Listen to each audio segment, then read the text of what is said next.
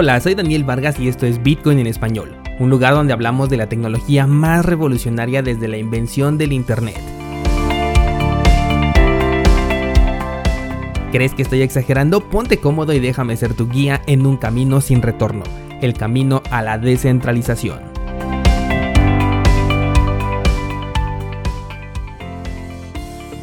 Bienvenidos descentralizados una semana más, hoy es lunes 15 de febrero y toca día de dedicar este espacio a las preguntas que me hacen llegar, sobre todo a través de Instagram y a través de cursosbitcoin.com, en donde procuro siempre responder cualquier duda que tengan y posteriormente compartirla aquí con todos ustedes para que todos podamos aprender juntos. Así que vamos directamente con sus dudas. Primera pregunta dice, si vivo en un país pero tengo cuenta en otro, ¿cómo puedo comprar cripto? ¿Hay algún exchange que no me cobre comisión?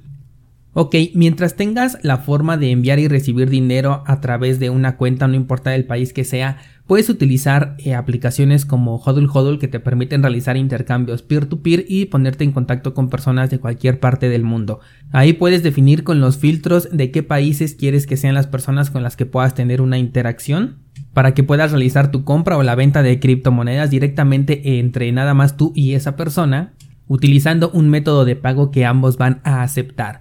Sobre si hay algún exchange que no te cobre comisión, no, no lo hay. Todos los exchanges cobran una comisión y no sugiero que te preocupes mucho por esto. La verdad es que hay veces que las personas pierden mucho tiempo buscando una casa de cambio que cobre menos comisiones y mientras lo están buscando el precio de Bitcoin ya subió y ya hubieran recuperado esa comisión si es que no hubieran eh, perdido tiempo buscando un exchange que les cobrara lo menos posible.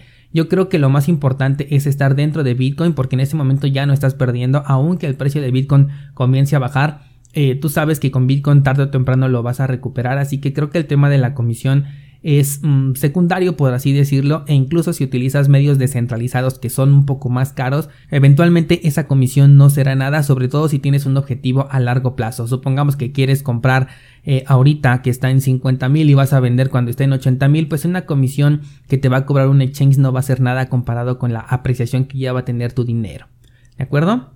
Bueno, vamos a la siguiente pregunta y dice, ¿en dónde puedo comprar a menor precio o menor comisión? Misma respuesta, ¿no? El tema de la comisión no debe de preocuparte tanto, creo que debes de preocuparte más por las comisiones por transacciones que haces para verificar el mejor momento para poder comprar o para poder transferir o qué vas a hacer una vez que lo compres que realmente estarte preocupando por pagar la menor comisión al momento de comprar porque en todos lados vas a encontrar una comisión. Y como dije las, las opciones descentralizadas o las que son peer to peer son un poco más caras exactamente por eso porque te están cobrando por la privacidad que vas a tener y creo que la verdad el costo vale totalmente la pena en cursosbitcoin.com tienes una, un curso donde te enseño cómo comprar criptomonedas directamente desde dinero fiat hasta llevarlo a Bitcoin y tenerlo en una cartera que tú controles por una comisión muy muy baja. Allí utilizo diferentes recursos como otras criptomonedas, Lightning Network, exchanges en específico.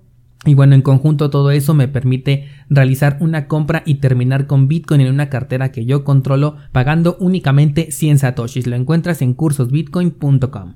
Siguiente pregunta dice, ¿cómo haces tus análisis de criptomonedas para identificar oportunidades? Utilizo un método muy básico, muy muy sencillo que se llama el método Wyckoff. Este lo puedes encontrar en un libro que lleva justamente ese nombre, me gusta bastante, y lo único que hago es identificar una de las cuatro zonas, acumulación, distribución, movimiento alcista o movimiento bajista. Esto como digo lo puedes encontrar directamente en ese libro o puedes entrar al curso básico de trading, es un curso gratuito, cursosbitcoin.com diagonal trading, ahí tengo un curso al respecto de esta estrategia que utilizo y está completamente basado en el libro El método Wyckoff. Siguiente pregunta dice, ¿cuál es la forma más eficiente para tomar ganancias con dinero fiat?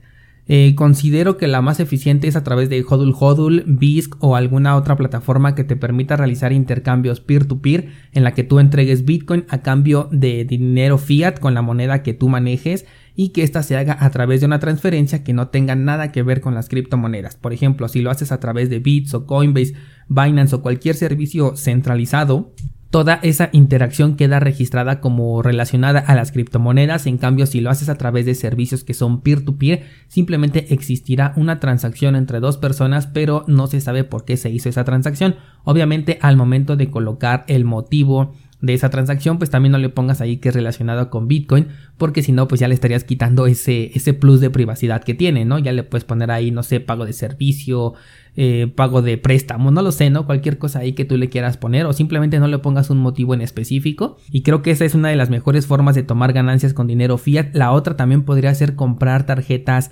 eh, de regalo, por ejemplo, de Amazon. Si es que tú ya tienes pensado comprar algo directamente en esta tienda, puedes comprar con tu Bitcoin directamente estas tarjetas y bueno, con esas tarjetas pues ya compras los artículos que tú quieras sin necesidad de haber pasado por dinero fiat, sin ligar tu actividad cripto con tu identidad, así que me parece una excelente oportunidad también para tomar ganancias, sobre todo ya cuando tienes pensado comprar algo. Incluso si no piensas comprar algo en el corto plazo, puedes tener por ahí esa tarjeta esperando porque no, no caducan y en el momento en el que necesites comprar algo sabes perfectamente que cuentas con ese saldo. Siguiente pregunta dice, tengo problemas para mover mis fondos de Tesos en la cartera de Galeon. Esta cartera de, de ha tenido muchos problemas últimamente, yo mismo me encontré con estos problemas y por eso en el curso de staking de criptomonedas en la clase de Tesos agregué una clase adicional a utilizar la otra cartera que se llama KuCoin si no me equivoco. Y cómo puedes importar tus fondos sin realizar ninguna transacción de Galleon a esta cartera de KuCoin y a partir de ahí bueno pues ya los puedes retirar. Me parece una mejor opción y desde entonces dejé de utilizar la cartera de Galleon porque sí, tanto yo he tenido muchos problemas como ya hay varios descentralizados que me han escrito con este problema. Siguiente pregunta dice, ¿no has pensado en crear tu propio pool de Cardano? Eh, la verdad es que pues sí me ha pasado por la mente, pero todavía no tengo el conocimiento técnico para hacerlo, necesitaría ponerme a investigar.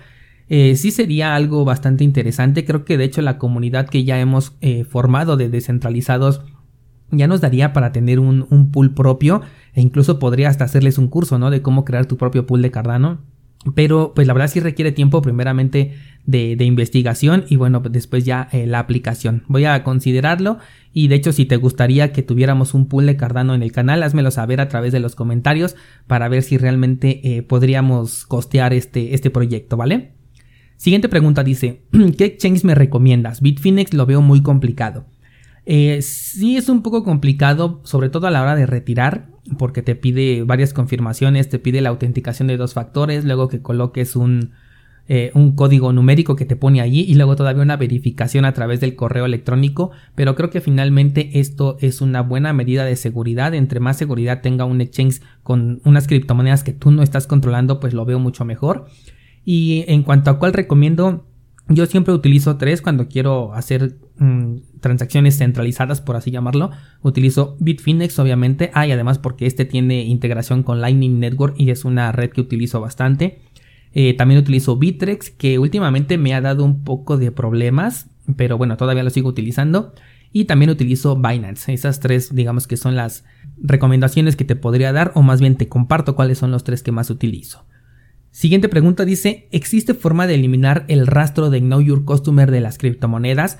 En el caso específico de Bitcoin, sí. Para eso existen diferentes servicios, puedes utilizar Wasabi, puedes utilizar Samurai Wallet, puedes incluso utilizar Monero si sabes hacerlo de manera descentralizada y a través de esto no es como que elimines el, rastro de Know Your Customer, o sea, ese rastro se queda hasta donde lo dejaste. Si lo retiraste, por ejemplo, de un exchange como Binance, bueno, pues se va a quedar el registro de que tienes cierta cantidad de bitcoins y aunque ya hagas después el proceso de mezcla de UTXO, así se le llama, para poder mezclar estas criptomonedas y entre comillas eliminar el rastro, Cualquier análisis va a asumir que sigues en posición de esas criptomonedas, solamente que ya no lo pueden comprobar, ya no lo van a poder verificar dentro de la cadena de bloques, porque las entradas y salidas, que son las conocidas como UTXO, ya van a estar mezcladas con otras y a partir de ese momento se pierde ese rastreo. Pero digamos que mientras utilices una entidad centralizada, va a existir ese registro y no se va a borrar por el hecho de que tú realices una mezcla, sino que se va a quedar como que en stand-by hasta el momento en el que se puede decir que cometas un error o que tú eh, por propia decisión utilices otra vez un servicio centralizado que ligue esas criptomonedas de nuevo a tu identidad.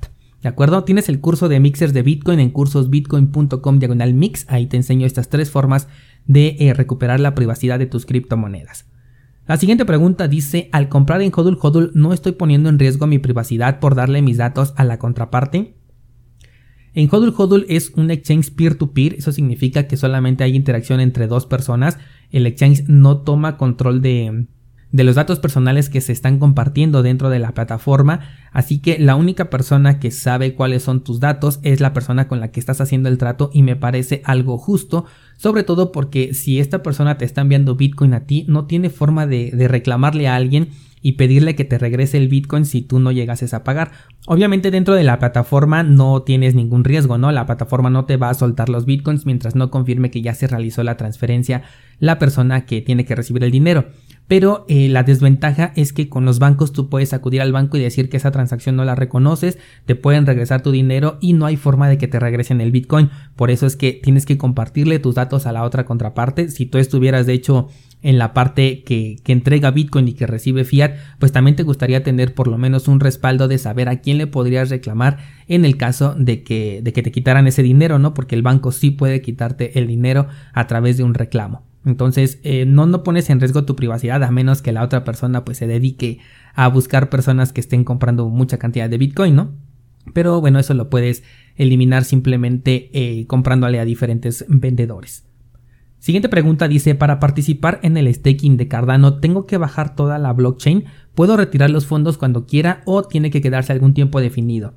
Eh, no tienes que bajar toda la blockchain. Si utilizas la cartera Dedalus, que es una oficial de Cardano, esa sí tiene que bajar toda la cadena forzosamente antes de poder funcionar, pero puedes utilizar otras alternativas como utilizarlo dentro de tu ledger si es que tienes esta cartera en hardware o puedes utilizar cartera, la cartera de, de Yoroi, que es una cartera ligera. Aquí no tienes que sincronizar nada, simplemente creas tu cuenta, la respaldas con las semillas y desde ese momento ya puedes comenzar a hacer el staking y hacer depósitos. Con respecto al retiro de los fondos, esto lo puedes hacer en el momento que quieras, no tiene que pasar un tiempo definido para que dejes ahí tu dinero. Eso sí, para comenzar a recibir recompensas tienes que esperar por lo menos, creo que son 20 días si no me equivoco, lo correspondiente a 5 epochs. Pero em, aún así lo puedes retirar antes, no vas a generar ninguna recompensa, pero puedes retirar tu dinero en el momento en el que tú quieras. Siguiente pregunta dice, ¿puedes poner la velocidad de los cursos a 1.2 o 1.5? Eh, la, plataforma que utilizo para subir los videos, eh, digamos que me cobra una mensualidad y para poder implementar esta opción de, de incrementar la velocidad de reproducción de los videos, tengo que pagar eh, más del doble del costo de esta plataforma y no me entrega ningún otro beneficio a mí. O sea, sí me da más espacio de almacenamiento, pero ese espacio realmente no lo necesito. Con lo que me da el plan por el que estoy pagando lo cubro perfectamente. Entonces, lamentablemente, por ahora no puedo agregarle esta opción de velocidad. Pero si en algún momento encuentro el beneficio de incrementar mi, mi cuenta en esta plataforma, pues con mucho gusto les voy a activar esa opción de poner los videos a más velocidad. Siguiente pregunta dice, ¿me recomiendas un curso de análisis técnico? Te recomiendo primeramente dos libros, El método Wyckoff del que hablé hace rato y Trading en la zona. Estos dos libros me encantaron y me hicieron ver el análisis técnico de una manera completamente diferente. Si no te gusta mucho la parte de leer libros, como dije, tienes el, curso gratuito de trading básico que está basado en el método Wyckoff y también tienes el curso de exchanges en donde te enseño las aplicaciones, las herramientas y los indicadores más utilizados dentro del análisis técnico, cómo se utilizan los patrones, te puedo enseñar el patrón del cangrejo, el patrón del, del murciélago, entre muchos otros, los más populares te los enseño ahí en ese curso de exchanges. Y esas son mis recomendaciones. Vamos con una última pregunta y dice, ¿crees que la minería de bitcoins está en riesgo por las nuevas políticas mundiales de desarrollo sustentable? No, no lo creo porque eh, eso de que atacan mucho a la minería de Bitcoin por ser un desperdicio de energía o porque consume más energía que un país entero es un mero ataque mediático. Ya hay muchas granjas eh, mineras de, de, Bitcoin que utilizan energía solar, por lo que este argumento ya está muy desgastado y no, no creo que se vea afectado por las políticas de desarrollo sustentable, además de que nunca he visto que todo el mundo entero, todos los políticos del mundo entero se pongan de acuerdo en una sola política, así que no le veo ningún riesgo. Y bueno, pues hasta aquí por esta sesión de preguntas y respuestas, ya sabes que te puedes poner en contacto conmigo a través de Instagram, te dejo el enlace en notas de este programa y te espero aquí mañana con las noticias del mundo cripto.